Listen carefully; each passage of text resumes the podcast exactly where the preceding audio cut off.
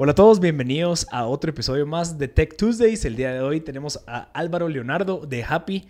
Va a contar ahorita un poquito qué es. Gracias a toda la gente que está conectada y escuchando el episodio de Tech Tuesdays. Les recuerdo que este espacio invitamos a emprendedores de startups de tecnología para escuchar un poquito de los retos que conlleva, cómo fue el product development, el desarrollo, cómo validaste y demás. Así que bienvenido Álvaro, ¿cómo estás? Muchas gracias Marcel, todo muy bien. Eh, ahí agradecido por la invitación. Listo, aquí a hablar de lo que nos gusta y por lo visto pues Happy, tu bebé, va de tres años. Bueno, ya no está bebé, ya es un niño. Sí, de ya es un toddler de tres años, así es. Contanos un poquito qué es Happy y cómo viene aquí a resolver el problema pues en el, en el mundo, mundo de la telemedicina. Ok, bueno, eh a Happy no lo considero como una plataforma en realidad de telemedicina, sino que es un ecosistema de salud digital y lo que buscamos es incrementar la adherencia de pacientes con enfermedades no transmisibles o crónicas a sus tratamientos, ya sea farmacológico o de salud en general. Entonces, el, no sé si sabías, pero la mayor causa de muertes a nivel mundial son enfermedades no transmisibles, eh, alias enfermedades cardiovasculares, diabetes, eh, cáncer de este tipo.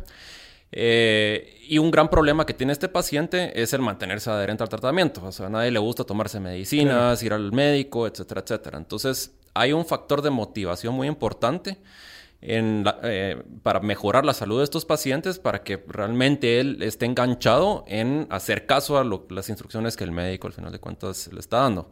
Entonces, Happy viene a reforzar ese tema de motivación. Eh, nacimos con una aplicación que se lanzó al mercado en marzo de 2020 para pacientes. En, en, pandemia. Justo, justo en pandemia, que le permite configurar recordatorios de toma de sus medicinas mm. y también monitorear el estado de ánimo.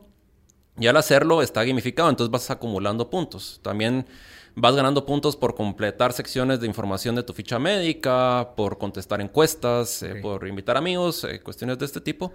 Y esos puntos los puedes canjear entonces para eh, descuentos de farmacia, por ejemplo. también habilitamos paquetes de internet y minutos en algún momento.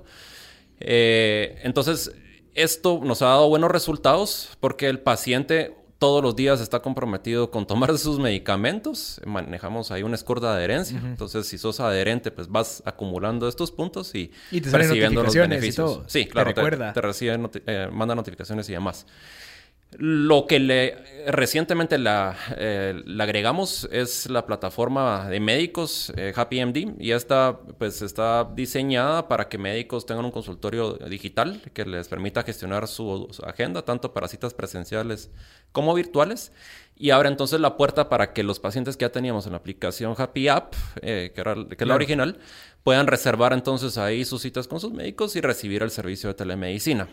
Interesante. Pero pues en concepto Estamos alineados con los Objetivos de Desarrollo Sostenible de la ONU, el 3.4, que es disminuir la mortalidad prematura por enfermedades no transmisibles.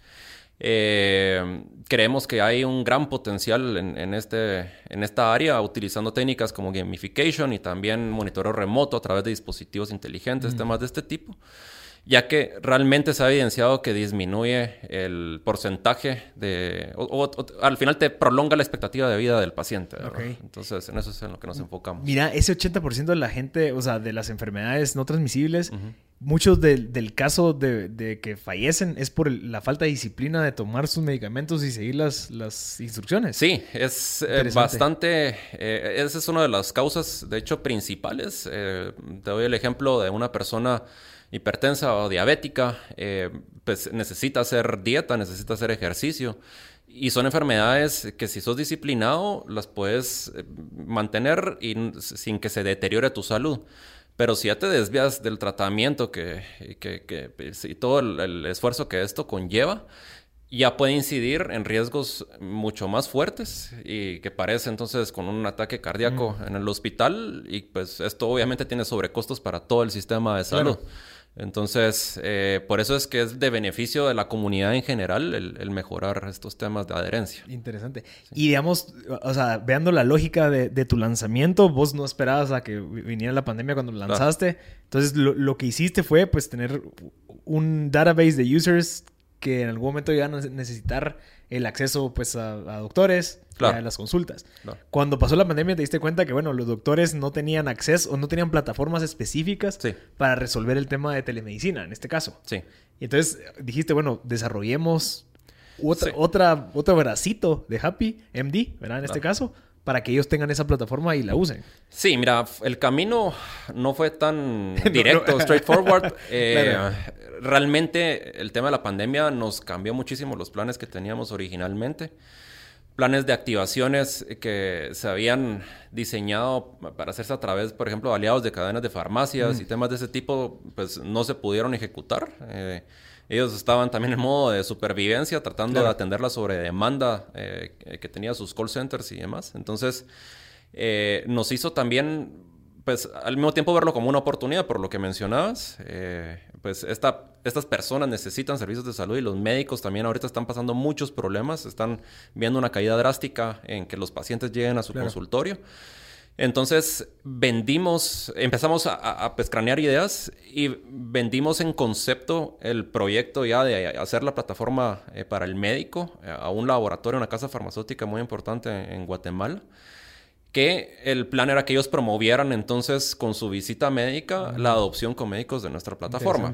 Ellos lo estaban viendo como una oportunidad de darle una herramienta útil al médico para que retomara entonces la conexión con el paciente. Como una herramienta de mercadeo para ellos, decirle, mira médico, te ofrezco esto. Exacto, yo te estoy ayudando a que pues puedas seguir adelante porque sí se vinieron abajo los ingresos del médico. Eh, y cerramos entonces este acuerdo, pero eran muy ambicioso y, parte de los aprendizajes de, estos últimos, de este último año y medio es que nunca le pegas a los tiempos. Realmente, por más que querrás comprometer a tu equipo y sea 5, 10, 15 personas, es muy difícil pegarle a los tiempos cuando son desarrollos y de plataformas tecnológicas nuevas, al final de cuentas.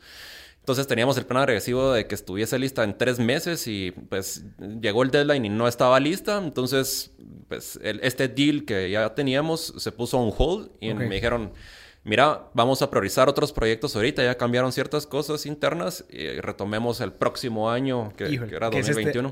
Este?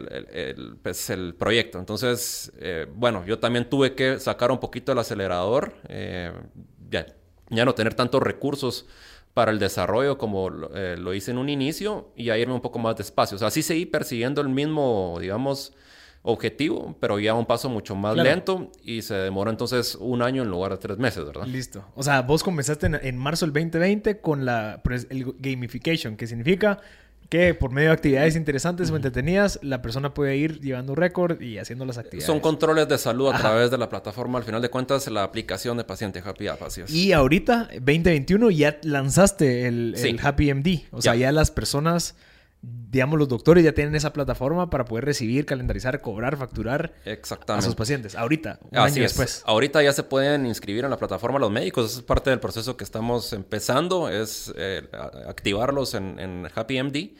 Es completamente gratis, es parte de los beneficios que tiene para el médico, no tiene un costo. De donde nosotros estamos monetizando es trasladar una comisión al paciente por la teleconsulta que se traduce a incluso menos plata de la que pagas por gasolina y parqueo cuando vas con el médico. Entonces es un ganar-ganar para ambos. Eh, el médico puede gestionar al 100% su agenda para citas presenciales y virtuales en la misma plataforma y el paciente pues autogestiona las citas a través de la plataforma para, diseñada para ellos. Eh, tiene facturación y cobro electrónico de forma también automática. Entonces, lo que estamos vendiéndole es productividad al médico y que pueda entonces incrementar la cantidad de citas que pueda tener en un día. Sí, su costo y sus cuentas por cobrar, pues ya se ven, o sea, ya no existen, porque ya te lo cobra inmediatamente. Exactamente, que es parte de las complicaciones que ha tenido el médico, cómo cobrar, porque están usando eh, sobre todo WhatsApp o Zoom pero tienen que gestionar antes la transferencia o después y con el riesgo que no le paguen, ¿verdad? Entonces se vuelve complicado.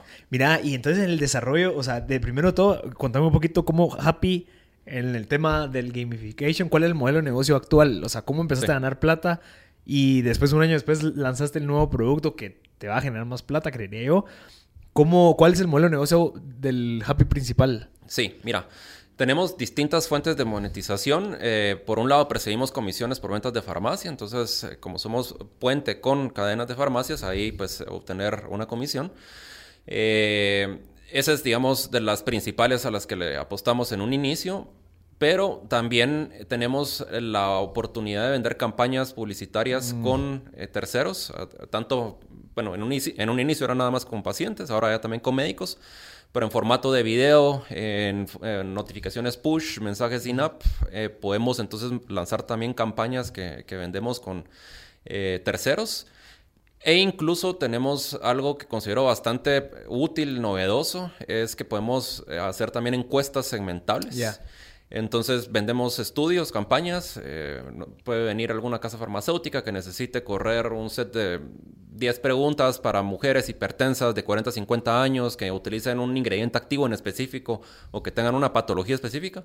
Entonces solo a esas personas les mandamos la, eh, la encuesta y es súper sencillo y rápido obtener insights. Entonces. Mira, entonces vos ahí tenés el reto de los users. O sea, es, o sea, estás basado en, bueno, la cantidad de users que estén usando mi app.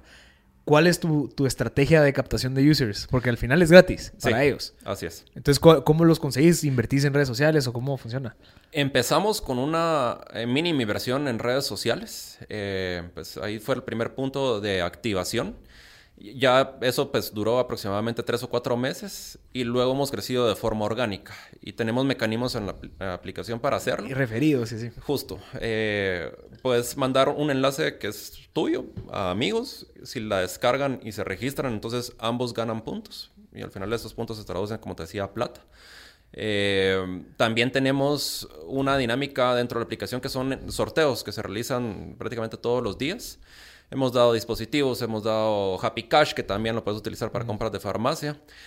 Y hay requisitos que cumplir para desbloquear estos sorteos. Entonces, uno de ellos es invitar amigos. Claro. Entonces, el día que hay sorteo para invitar amigos, vemos que repunta entonces la cantidad de usuarios.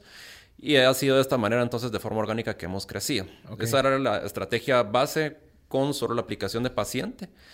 Ahora también estamos sumando la plataforma del médico y si el médico gestiona todas sus citas a través de MD, entonces él va a estar invitando a sus pacientes a que descarguen la aplicación y es el otro, la otra forma que tenemos de, de activar. Mira, y entonces cuando comenzaste, era el huevo la gallina, porque al final era, bueno, ¿cómo hago para que estos doctores se metan si no tengo usuarios? ¿Y cómo hago para que estos usuarios se metan si no hay doctores? ¿Cómo manejaste esa parte en donde, cuál fue tu huevo y cuál fue, o sea, cuál fue como que lo pues, primero? Al final no estaba ni en el radar el médico originalmente, entonces sí le estábamos apostando a un crecimiento orgánico a través de los mecanismos de gamification de la misma plataforma, así una semilla, obviamente, en el mercadeo digital para tener una base inicial de usuarios, pero que después a través de las referencias eh, se fuera creciendo. Eh, no sé si vos viste una app que se llamaba HQ Trivia. Eh, sí. Sí. Un poco de ahí salió la idea de meter los sorteos. Buenísimo. Sí. Que podías jugar con tus amigos de geografía y no sé qué. Era cabal una pregunta, era un show en vivo, digamos, en donde te pasaban 10, 15 preguntas y si llegabas hasta la última pregunta correcta, entonces te repartías un pozo de, de plata, ¿verdad? Ah, bueno, ok como yo llegué a esas aplicaciones porque vi a colegas eh, que, o compañeros de trabajo que estaban eh, metidos participando en la aplicación, entonces yo les pregunté qué es lo que estás haciendo. Me explicaban, ah, qué Virgo, la voy a bajar. Va, espérame, te voy a mandar yo el, enlace si me dan una vida extra. Ya. entonces, de ahí fue donde salió la idea de meter los sorteos y el requisito de invitar amigos, etcétera, eh, que pues fue lo que estuvimos promoviendo. Pero lo curioso del tema es que eso pues yo lo veía a la hora del almuerzo, cuando la gente estaba alrededor de sus compañeros, que funcionara igual a como me funcionó a mí, y pum, pandemia, todos en sus casas, distanciamiento social. Entonces, así como que, bueno, ¿y ahora cómo, se voy a crecer? Ellos, Exacto, entonces ya ese efecto no lo vimos eh, multiplicarse al menos al nivel que esperábamos. Pero de igual forma, eh, sí ha funcionado, el mecanismo creo yo que es excelente y sí se ha demostrado y evidenciado de que engancha al usuario. Nuestra retención después de 30 días es eh, más o menos un 40% y eso es 10 veces el promedio de la industria de aplicaciones de, de, salud. Así que, pues sí, en ese sentido, súper convencidos de que es una buena estrategia. Interesante. Mira, qué, qué, qué interesante porque al final... O sea, el reto de crear algo así, obviamente, pues requiere de users y demás. Vos ya tenías contemplado como que un runway de cash como para poder sobrevivir mientras que levantabas eso, porque bueno, sos padre de familia, tenés tu familia, eh, obviamente el estilo de vida pues hay que, hay que mantenerlo o al menos cuidarlo.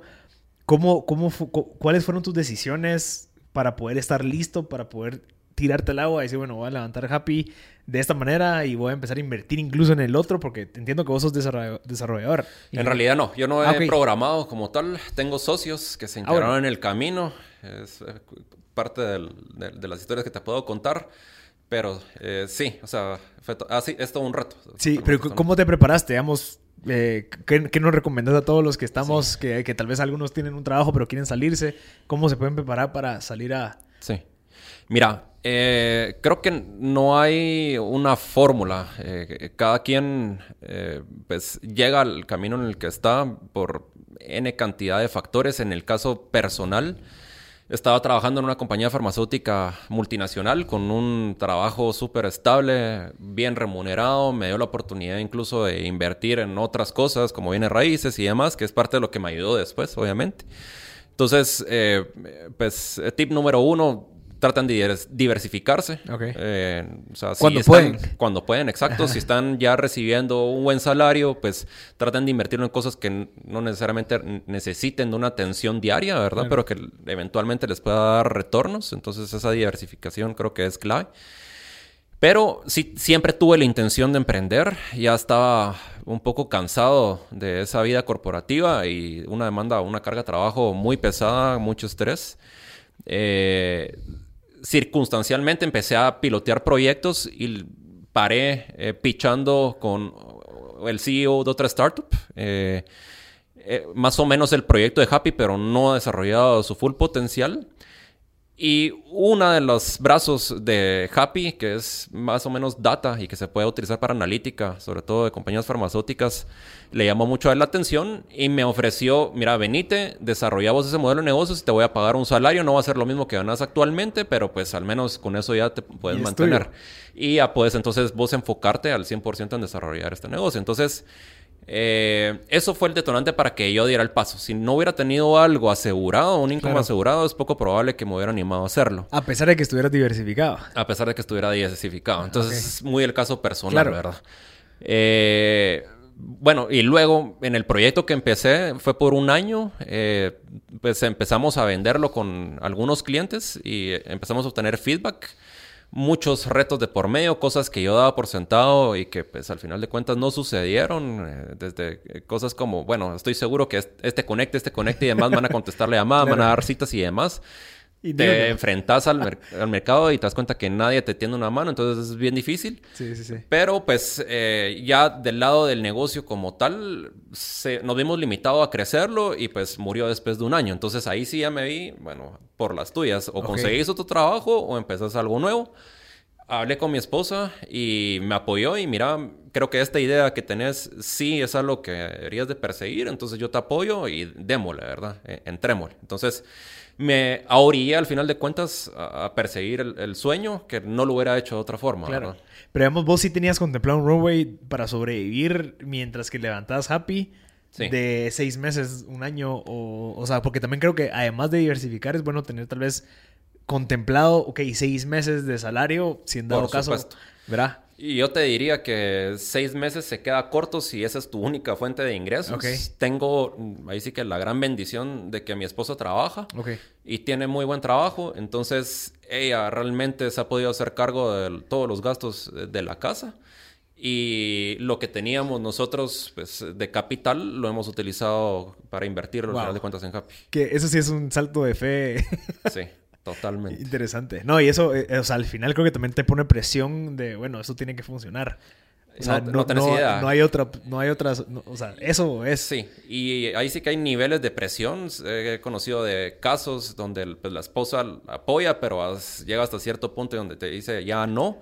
En mi caso particular, realmente soy súper bendecido por la esposa que tengo. Eh, sigue confiando en mí después de tres años de estar en esto y pues a la fecha sigue apostándole al 100% y nunca me ha presionado, digamos, más allá de lo que yo mismo me presiono. Entonces, eh, Sí, eh, consejo de vida, elijan bien su esposa, claro. que crean sus sueños, de lo contrario, mejor eh, mantengan su trabajo y cumpliendo sus responsabilidades. Qué interesante, porque eso sí es otro, o sea, ya son otros cinco, o sea, el nivel en donde, bueno, ya tienes una familia y hay demasiados otros gastos, pues si en dado caso invertiste pues en bienes inmuebles, pues hay una deuda que pagar, Exacto. ¿verdad? Entonces como que existe mucha responsabilidad y eso es, algo que también comparto, ¿verdad? Esa persona que esté con vos y si va, listo pues, pero tenés alguna fecha límite vos como para decir, bueno, hasta aquí puedo llegar o tenés ilimitado hasta, o tenés como KPIs establecidos vos como, como Álvaro dentro de Happy para decir, ah, va, sí se están avanzando, a pesar de que sigamos en el Valle de la Muerte, pero el crecimiento, el desarrollo del producto cada vez va creciendo.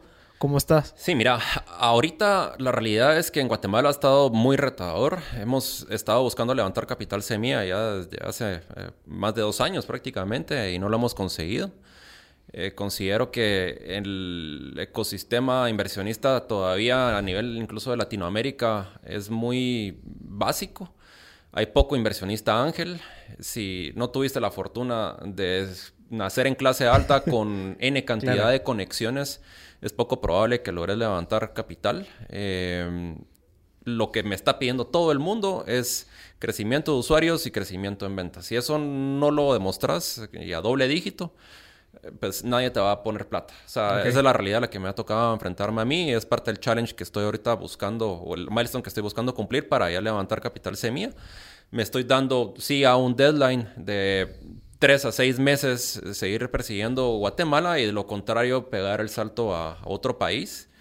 Ya tenemos, de hecho, eh, somos parte de un programa de incubación en Canadá. Mm. Eh, tienen un programa de visado y te dan la residencia permanente eh, y allá sí te dan capital. Entonces ya estoy en ese programa de incubación y la expectativa es que de aquí a 14 meses más o menos estemos abriendo operaciones en Canadá. No te creo. Y ahí sí ya con recursos. ¿Me puedes contar un poquito más de eso? Sí, sí, seguro. ¿De qué trata? O sea, ¿te dan visado o sea, para ser residente? Sí, mira, es un programa canadiense de visado para obtener la residencia permanente hay distintos modelos, uno de ellos es este de emprendimiento. Entonces, lo que te piden son, tenés tres alternativas. Si te invierte un fondo de inversión o alguien institucional, eh, te tiene que haber invertido 200 mil dólares, si no estoy mal, para que ya apliques y que te puedan dar la residencia permanente. Y pues obviamente el, el requisito es que abran operación, digamos, en el país. Claro. Si es un inversionista ángel, te piden creo que una inversión de 75 mil dólares, es un poquito menos, y mismo modelo, tienes que ir a abrir entonces una compañía allá y empezar tus operaciones. La otra alternativa es a través de un programa de incubación y hay distintas, digamos, incubadoras que están afiliadas a este programa de visado canadiense con distintos modelos. En el y fui aceptado a dos. Al final me incliné por eh, la de este programa que eh, lo que te hace es que te consigue cofundadores, que son inversionistas eh, que se unen al final de cuentas a la compañía. Entonces hay un proceso de screening y de matching para que encontres cofundadores que son inversionistas acreditados al final de cuentas de otros países que también están buscando emigrar a Canadá con ya sea solos o con sus familias. Entonces el ticket es que cada uno te pone 75 mil dólares y son tres cofundadores más eh, otra inversión, que hay una red de inversionistas ángeles de Canadá. Entonces ya te aseguras por lo menos como, bueno, son 75 mil dólares canadienses, son como en total 225 mil dólares eh, estadounidenses lo que logras levantar para ya empezar la operación allá. Entonces, en este programa ahorita ya están en la etapa de incubación, 10 eh, semanas, tenemos que afinar el modelo de negocios de la compañía ya, que es una realidad completamente distinta, obviamente, a Guatemala. Eh, empezar a buscar alianzas comerciales, probablemente en nuestro caso con aseguradoras. Allá en eh, Canadá. En Canadá, exacto. Y con eso ya se presenta el proyecto a la entidad reguladora del programa del visado para que lo analice y que pues dictamine si se, les da el visado. Entonces... Pues qué interesante. Con eso ya te puedes mirar básicamente con tu familia a, Canadá. Wow, ¿y por tiempo ilimitado? O sea, en lo que te aguante el funding. En realidad no. No está sujeto el éxito de la compañía a que tengas la residencia permanente. Ah, bueno. O sea, una vez te mudaste ya te quedas allá y, sos libre de quedarte. ¿Vos y cómo se llama ese programa o cómo se puede, cómo la gente Visa Startup Program, lo buscan en Google y ahí, les aparece. Wow. Y digamos, tu, tu startup obviamente tiene que ser eh, que, que se pueda adaptar al- a Claro, Canadá. claro. O sea, no es como que puedes algo aquí e irte para allá. Exacto. Todos estos programas tienen, pues, ahí sí que sus procesos de screening. Ahí vos llenas, seguramente en, en muchos de ellos son formularios inicialmente, luego entrevistas, entienden tu modelo de negocios, tu compañía, qué es lo que has alcanzado y en función de eso ya deciden si te aceptan o no. Pues qué interesante porque al final lo que están haciendo es jalarse a la gente, o sea, economía para, para Canadá. Sí, Wow. exactamente. Es justo ese el objetivo del programa Claro. canadiense para tener emprendedores y que sea la plataforma para desarrollar Pues qué interesante. empresas. ¿Y eso sería en dónde? ¿En, en Montreal o dónde? Hay distintas incubadoras en distintos eh, distritos o provincias de Canadá. En nuestro caso, este está en Toronto. Claro. Y lo que también evalúan es que si, digamos, hay una competencia directa en eh, de Happy en Canadá. Es parte de lo que Claro. se analiza, pero no necesariamente Es excluyente. hacer el- ajá. O sea, si hay un competidor, pero vos tenés tu secret sauce de algo distinto que vas a hacer y lo vendes, Claro. pues, eh, O sea, igual y, aplica. y se enfocan mucho en que sea tecnología. Sí, eso claro. sí. Porque se enfocan en que sea tecnología. Exacto. Interesante. Qué, qué- qué bonito, qué bonito ese proyecto. Creo que es algo que, que lastimosamente llama mucho la atención. Sí, son opciones que pues, al final te tenés que plantear si Claro. no estás viendo que las cosas eh, caminan en donde estás. Entonces, te digo, eh, en ese sentido he estado muy activo siempre aplicando a distintos programas, aceleradoras. Eh, otro de los consejos que les puedo dar es apliquen a todo lo que puedan. Eh, programas como eh, 500 Startups, si no te aceptan, igual te mandan una serie de perks, desde créditos en AWS, que te pueden ayudar muchísimo a subsidiar costos entonces de servicios en la nube, a plataformas como Mixpanel, que es de Analytics, Segment, Claro. eh, y pues tenés ahí un roaming de un año, dos años de plataformas de última generación. que ya no estuvo OPEX pesos, o sea, ya te lo cubrieron. Exactamente, entonces eh, sí sirve muchísimo. Ok.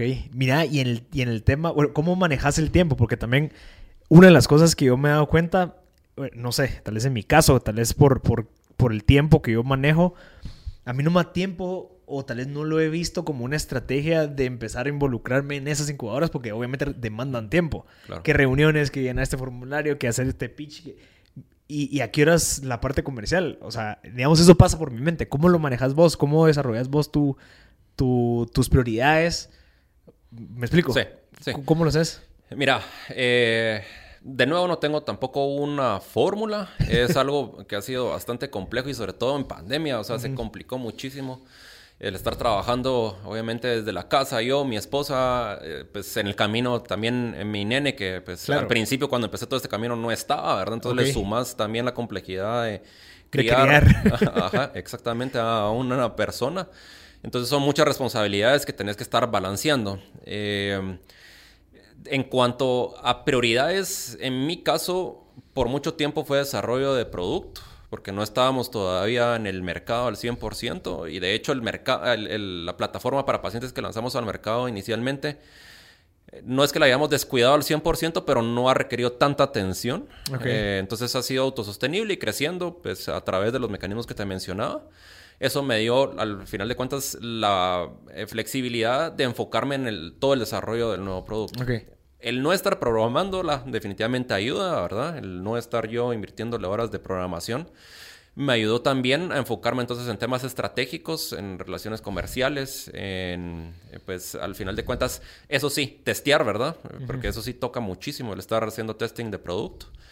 Eh, pero tenés que organizarte. Al final de cuentas, eh, algo que he aprendido en los últimos meses es hacer un poco más flexible en mi agenda, en el sentido que yo antes era pues muy estructurado, muy organizado en cuanto al manejo de mis tiempos. Me levantaba a las 5 de la mañana, iba al gimnasio, regresaba, desayunaba, me bañaba, llevaba a mi bebé al daycare o lo que fuera y después me ponía a trabajar. Ahora te digo, a veces mi esposa me dice a las 10 de la mañana, mira, ahorita puedo que vayamos al gimnasio. Bueno, vamos ahorita, rapidito, 45 minutos y nos regresamos, ¿verdad? Entonces, el estar un poquito más abierto a que no tengas una agenda tan rígida eh, y que te acostumbres, eh, que no te desgaste al final de cuentas, es algo que sí se puede aprender y uno se puede adaptar eh, y es parte de lo que me ha tocado, Claro. ser muy flexible en ese sentido. Mira cómo tomaste la decisión de no programar vos, porque también eso es un gasto. Sí. Y pesado, o sea, tener una persona que Total. sepa programar, ingeniero, lo que sea, es un gasto alto Sí. cuando vos lo podrías hacer. ¿Cómo evaluaste eso? Y decir, bueno, ¿será que yo programo o le dedico tiempo a Sí. la estrategia? Mira, en realidad ya los skills técnicos que tengo no son a nivel de programar las nuevas tecnologías, entonces nunca fue una opción para mí. Eh, y definitivamente desarrollar una plataforma como la que tenemos al día de hoy ha sido cientos de miles de dólares. Entonces, lo que hice realmente fue aliarme con una empresa que desarrollaba software, eh, personas que conocía en realidad y que le dedicaron entonces en su tiempo extra al desarrollo de la plataforma. No estaban al 100% contratadas. Y de hecho el deal fue que ellos accedían entonces a acciones de la compañía a cambio de aportar el software. Entonces, para mí no representó un desembolso de plata el desarrollo al menos inicial de la plataforma. Al día de hoy sí ya tenemos eh, personas contratadas bajo nómina para el, desarrollo, pero una parte todavía está subsidiada por uno de, eh, mis socios fundadores, eh, Rodrigo Rodríguez, que él pues sí le dedica tiempo propio al desarrollo de la plataforma. ¿Y recomendas eso? ¿Recomendas desde un principio empezar y dividir el pastel de una tu idea que viene, decir, bueno, bueno, le voy a dar estos saqueos? ¿Cómo, no sé si es ser un poquito frío y objetivo de lo que estás haciendo y únicamente como que pensar en el resultado final. Pero no sé si puedes ser frío y objetivo al momento que estás dándole un pedazo de tu bebé a más personas sin saber qué va a pasar. Mira, tenés que hacerlo eh, si es con una persona que realmente confías y que sabes que puedes generar sinergias. En mi caso fue una apuesta. Conocí a parte del equipo, pero no a todos. Y pues creo que sí dio resultados aunque sí te ves limitado en el nivel de exigencia que puedes tener, porque no estás pagando realmente para una entrega y un deadline fijo, sino que es tiempo que le está aportando todos, al final de cuentas, a la compañía. Lo que sí te da es muchísima más flexibilidad, porque de lo que yo tenía contemplado originalmente desarrollar a lo que fue, vimos N cantidad de vueltas y pivotes que eso te hubiera estado incrementando el costo si lo hubieras eh, contratado con un tercero. Entonces cuando son temas de tecnología y de cosas muy novedosas que no tenés tan claro el camino, no tenés una serie de requerimientos tan específicos que se vayan a desviar al final de cuentas a lo largo del camino, es importante el tener esa flexibilidad de quienes te estén desarrollando, porque, eh, o sea, sí, tenés que irte adaptando conforme a las necesidades del mercado. Claro, sí, porque al final eso es tu, único, o sea, de las opciones, esa es la opción más sostenible en el caso de que no puedes estarle pagando a cinco personas. Exacto. Interesante. Porque creo que ese es el reto del desarrollo del producto. Es, estoy desarrollando un producto para ver si realmente tiene un product market fit en algún momento. Y ese runway es caro. Es carísimo, es carísimo. Y te digo, eh, en muchas aceleradoras, incubadoras que he participado, siempre me recalcaron mucho el tema de validación de mercado. Product market fit, product market fit y no pues, hacer research, eh, hablar con tus stakeholders y yo cometí el error a pesar de saber la teoría de que lo tenía que hacer, yo fui muy eh, empírico. empírico y muy en base a lo que yo creía que era la necesidad del mercado. Que sí le pegué algunas cosas, pero a muchas otras no. Eh, y me pude haber ahorrado bastante plata si lo hubiera dedicado más tiempo a utilizar pues papel y lápiz y sentarme a hablar con más personas eh, para pivotear la idea y ver si iba a funcionar o no, ¿verdad? Entonces, yo en mi cabeza me vendí la idea de que tenía pues, resuelto los problemas del mundo y que ese era el camino a seguir y que tenía que ser de esa manera y pues te topas con situaciones como lo de la pandemia que te comentaba y que tenés que pivotear y eh, adaptarte. Entonces, eh, creo yo que sí te puedes ahorrar muchísima, muchísima plata si le dedicas más tiempo a encontrar ese market fit a través de conversaciones y, relaciones. Y, creo que es un buen punto porque me ha pasado. O sea, creo que eh, los, los, los, fundadores, normalmente los visionarios, tienen esa idea de, bueno, esto va a funcionar y así va a ser y así me lo visualizo. démosle. Y tal vez nos molesta que no. Tranquilo, voltea a ver, haz tu research, que te cambien tu hipótesis inicial y que te la desvaliden ¿qué, aprendiste y qué recomendarías a la gente? Decir, listos, tengan la idea, sin embargo, hagan X, Y, Z antes e ir avanzando poco a poco. ¿Cómo, no sé si ya desarrollaste como que hubiera hecho esto, eh, hubiera hablado con esto, ¿qué hubieras hecho? Sí, mira, eh, creo que una herramienta muy útil son los wireframes en baja resolución, blanco y negro, o sea, si es software.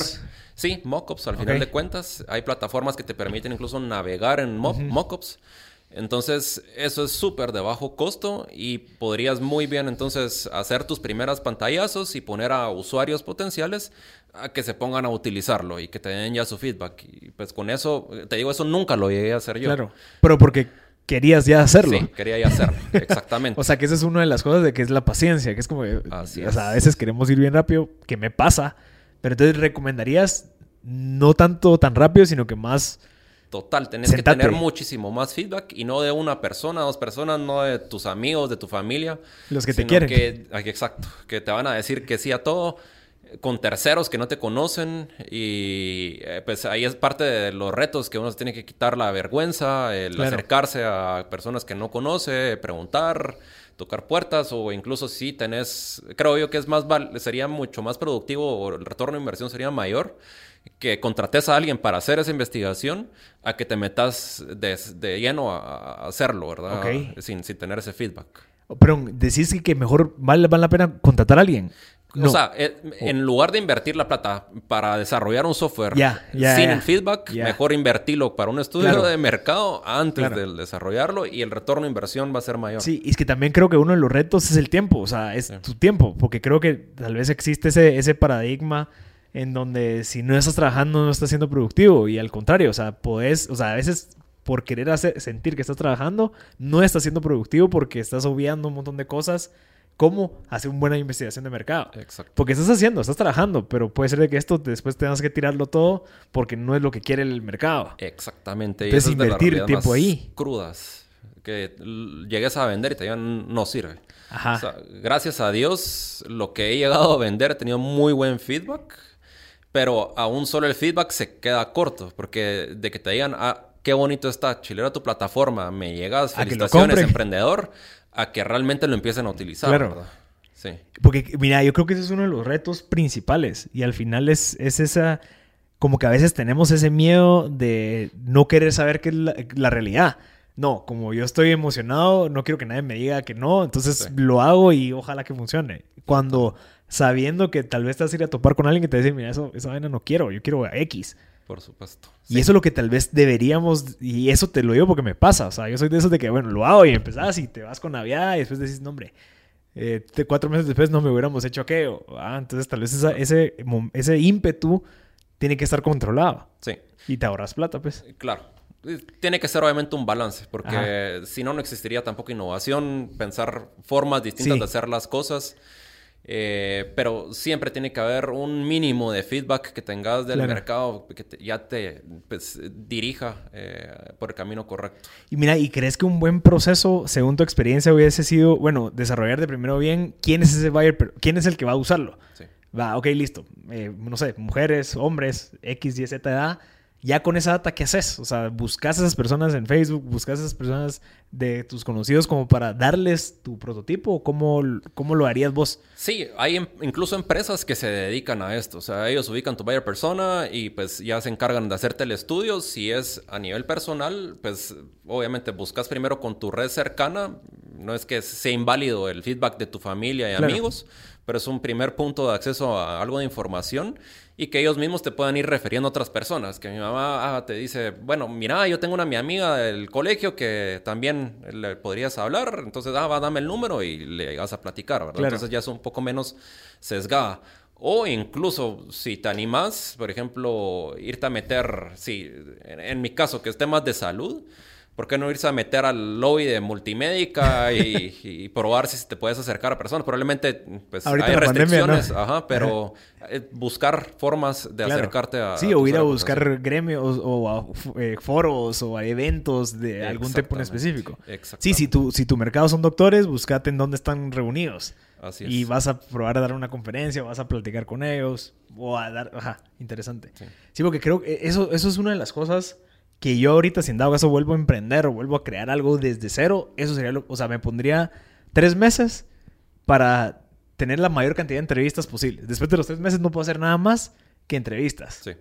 Porque creo que eso es algo que nos, nos saltamos por el, por el famoso fan, pues. Así es, así y, es. Y puedes ahorrarte, incluso puedes encontrar nuevas oportunidades que tal vez no estás viendo porque lo que vos estás viendo, lo que vos crees que necesitan. Sí, y ese feedback te hace abrir la mente muchísimo y, y como decís, otras oportunidades que no estabas viendo, cambiar el modelo de negocios o hacer cualquier adaptación a tus prototipos.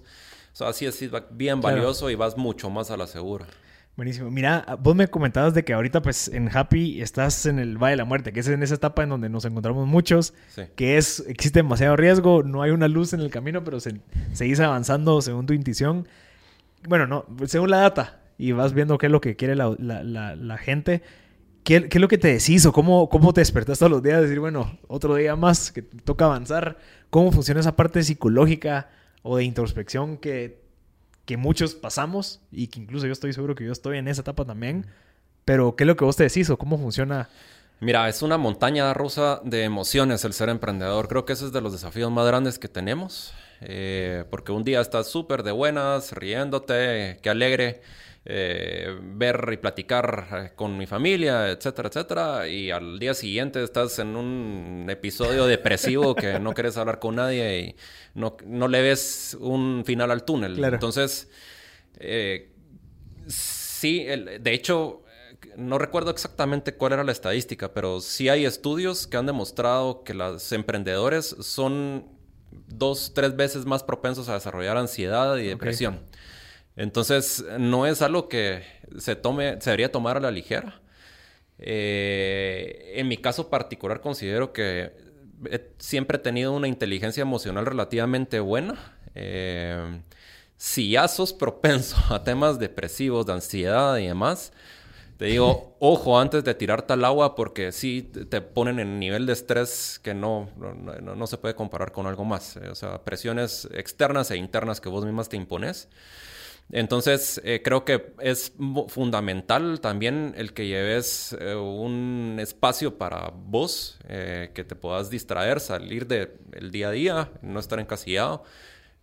A mí me gusta el deporte. He hecho durante muchos años CrossFit, entonces esa es como que mi válvula para liberar un poco de presión. Pero sí, o sea, la realidad es que pasas noches a veces sin dormir. Eh, pasas días buenos, días malos. Eh, trata de apalancarte de, de las buenas noticias y las malas. O sea, te van a cerrar mil puertas en el camino, un millón de puertas en el camino. Ya poco a poco vas agarrando callo y ya no le das importancia. O sea, me dijeron que no, ok, next, next. Eh, al principio es mucho más difícil porque no estás acostumbrado a que te digan que no. Claro. Eh, entonces vas agarrando callo poco a poco. Y pues incluso ahora toda una nueva trend es coaching para emprendedores. Ok. Eh, si tenés el presupuesto, Claro. pues dale, ¿verdad? Es ahí sí que terapia psicológica y coaches que te pues llevan a, a otro nivel y te ayudan con esa estabilidad emocional, pero definitivamente es, es todo un reto, día a día. Sí, es, es una, como vos lo decís, una montaña rusa que, que de cierta manera es bueno decirle a la gente que eso es lo que viene, ¿me entendés? O sea, no digamos que es difícil, porque obviamente ya se sabe que es difícil, sino que también existe esa parte en donde de cierta manera vos tenés que estar listo, ¿sí? Porque el que, digamos, tal vez tu negocio no puede llegar a fracasar, sino que puede ser vos el que ya no pueda rendir lo que está exigiendo el negocio. Claro. No sé si te- bueno, a mí me pasó, pero yo, yo, pues cuando comencé, digamos, cuando tenía como 22, yo ya quería ser empresa- empresario, vos, emprendedor, y ya, pues soñaba. Y yo me preguntaba, ¿pero por qué no? ¿Por qué no? Y te vas dando cuenta que mientras más vos creces como humano, ¿verdad? como profesional o como emprendedor, tu emprendimiento crece con vos. No tan, no- o sea, es imposible, o bueno, es poco probable de que tengas un emprendimiento bien sólido y vos seas una persona slacky, ¿me entendés? Una persona que tal vez no, no sea disciplinada, con responsabilidad, etcétera, etcétera. Entonces creería yo que antes de, de, de, de siquiera empezar, a, empezar a, a pensar en emprender, vos tenés que empezar a desarrollar esas habilidades de mm, que te hagan listo, o sea, que, que, que estés listo para poder recibir, bueno, 10 veces más de lo que ya eras vos solo. Claro. No sé, no sé si te pasó. Sí, totalmente. Mira, eh, yo tal vez en mi background tenía skills eh, hasta cierto punto técnicos, porque ingeniero en sistemas, aunque después me pasé a finanzas, un cambio eh, radical en carrera, pero ya tenía entonces tema técnico y parte financiera, y estratégica, modelo de negocios.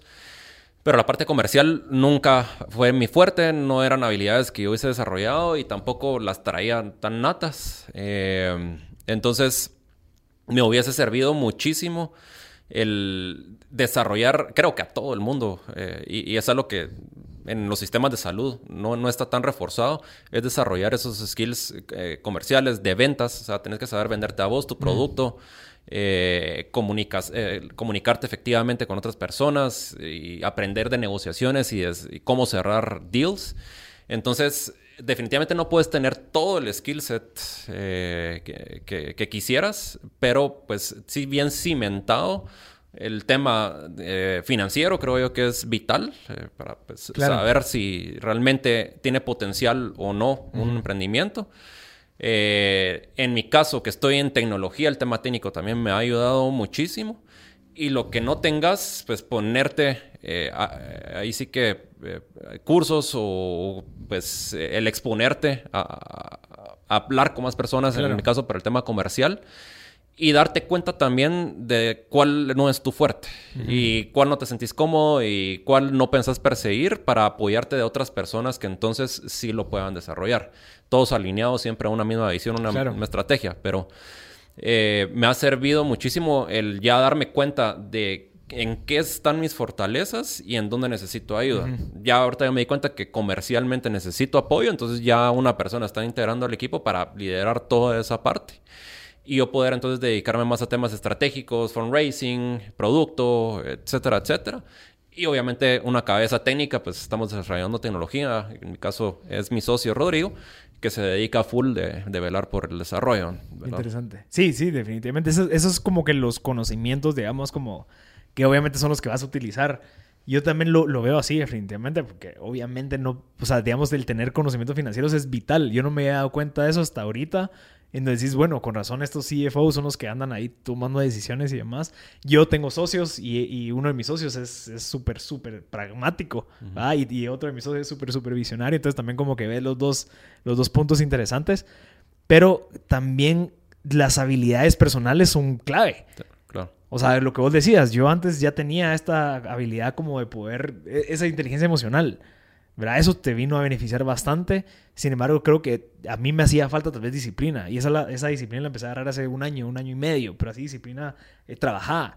Y eso, el resultado fue, ok, ya estamos creciendo, ya, estamos, ya, está, ya hay beneficios porque yo mantengo esa disciplina en mí y por ende pues se refleja. O sea, sí creo que también son como ambas partes la parte técnica y la parte personal. Claro. Como porque vos, o sea, lo he hablado con bastante gente y es como, tu startup al final es mucho el reflejo del fundador. Sí. O sea, es dependiendo del fundador el resultado que va a tener la startup. Totalmente. Así, lo veo yo. Entonces, sí creería yo conveniente que la gente diga, bueno, ¿en, dónde tengo, así como el tema técnico, en dónde tengo la parte personal que me hace falta? Tengo que ser un poco más responsable, tengo que ser más disciplinado, tengo que ser eh, más eh, arriesgado, etcétera, etcétera, porque eso también contribuye o no contribuye al desarrollo de la startup.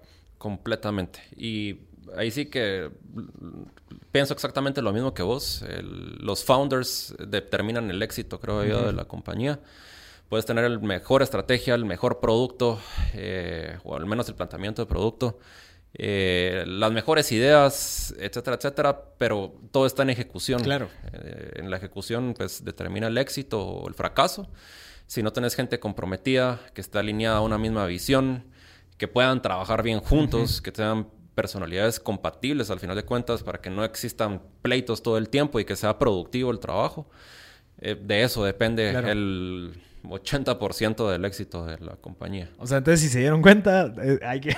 es un montón de cosas, es un universo. ah, o sea, es, es, un mundo eh, que no solamente es lo que nos venden en los casos de éxito, sino que hay un o sea, es lo, la punta del iceberg. Ah, es la punta del iceberg. que uso un unicornio, brother, pero abajo hay miles de fracasos, 10 años de haber trabajado, de haber estado en la industria, de haber probado, pivoteado, validado, desvalidado, problemas, pero solo vemos esa parte. Entonces creo que sí vale la pena a veces decir como, miren, vean estas partes también porque contribuyen a ese éxito.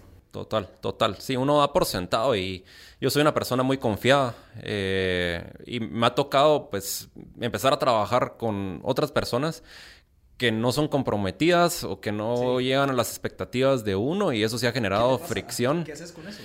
eh, tenés que tomar decisiones duras y pues exigir si no llegan entonces al nivel o la barra que estás esperando, pues eh, es mejor tomar la decisión rápido de no seguir trabajando con este tipo de personas porque al final te estancan, ¿verdad? Eh, realmente ese aprendizaje ha sido duro en mi caso, porque como te decía, una persona muy confiada y, ah, mira, este está bien referido, es un crack, segurísimo ya la hicimos, no tengo que preocuparme.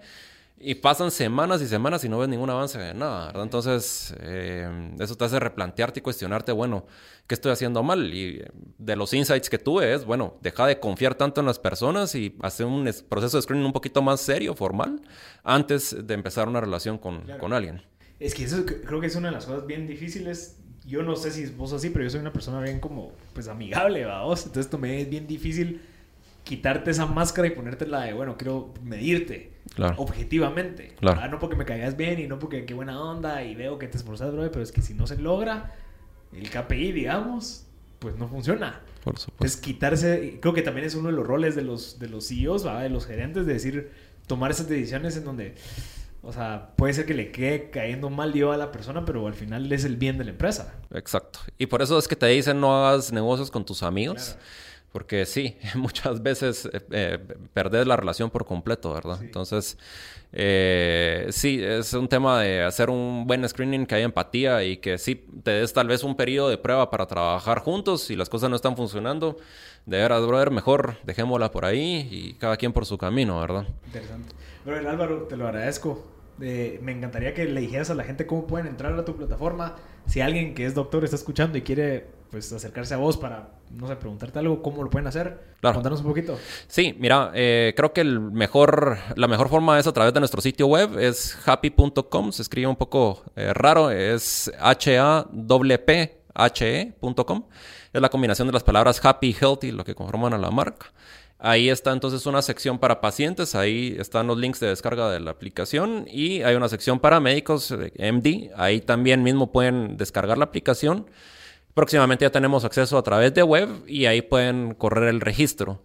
Eh, si necesitan apoyo en el caso de médicos, eh, pues también eh, tenemos canales, un chat dentro de la página web y ahí nos pueden escribir y pues aclarar cualquier duda. Sí, y también a los posibles inversionistas que estén interesados, Álvaro, Leonardo en LinkedIn, por si te quieren escribir. Sí, o a arroba happy.com, h a p e ahí me pueden escribir y... Y, tienes tu pitch deck y todo listo. Sí, por supuesto, por supuesto. Si, si hay alguien que está escuchando que le interese esa industria, creo yo que es bastante interesante que te pueda escribir. Claro que sí, ahí sí que abierto a conversar. Nítido, te lo agradezco. A vos, Marcel. Gracias por compartir todo este conocimiento y te deseo de verdad los más éxitos.